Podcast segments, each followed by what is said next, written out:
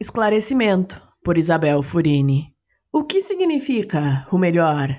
O que é superior a algo que contém o máximo de atributos desejáveis? E, em uma obra de arte como é o poema, a procura do excelso não é incomum. Na coletânea Melhores Poemas 2020, não visamos reunir os melhores poemas do mundo, nem do continente americano, nem de um país, nem de uma cidade.